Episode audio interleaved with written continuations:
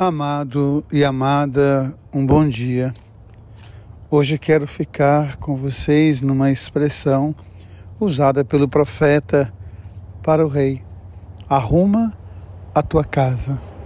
A nossa casa é a nossa habitação, a nossa casa é o lugar onde nós abrigamos o Senhor, onde nós abrigamos a nossa vida.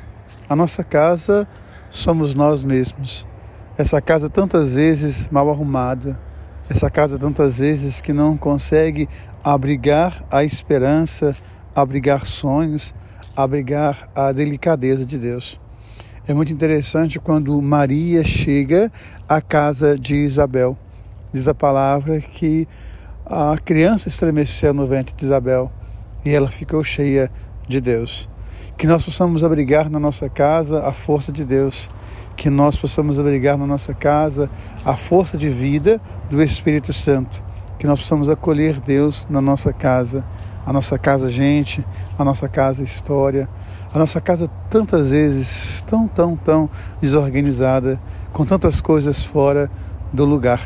É muito interessante quando Freud, um dos pensadores do século passado, dizia que nós não somos donos da nossa casa e é verdade, mas que nós possamos buscar essa autonomia, buscar a lei da nossa casa e que nessa lei esteja sempre a presença do Senhor. Quando nós olhamos o Evangelho de hoje, ele fala de Jesus comendo o pão fora do lugar, o pão do templo. E é interessante como que nós muitas vezes nos apegamos a algumas coisas e nos esquecemos daquilo que é essencial. A vida é essencial, Cuidar da vida é essencial. E como Jesus faz isso? Ele cuida da vida, ele arranca espigas em dia de sábado. E ele se remete a Davi, que faz o mesmo ao comer o pão do templo.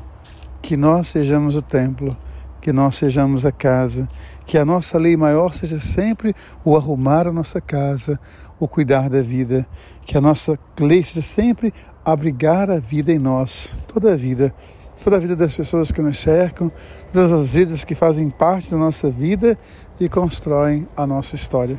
Um beijo no coração, um dia abençoado. Guarde sempre que Deus ama você, Deus ama em você. Arrume a sua casa.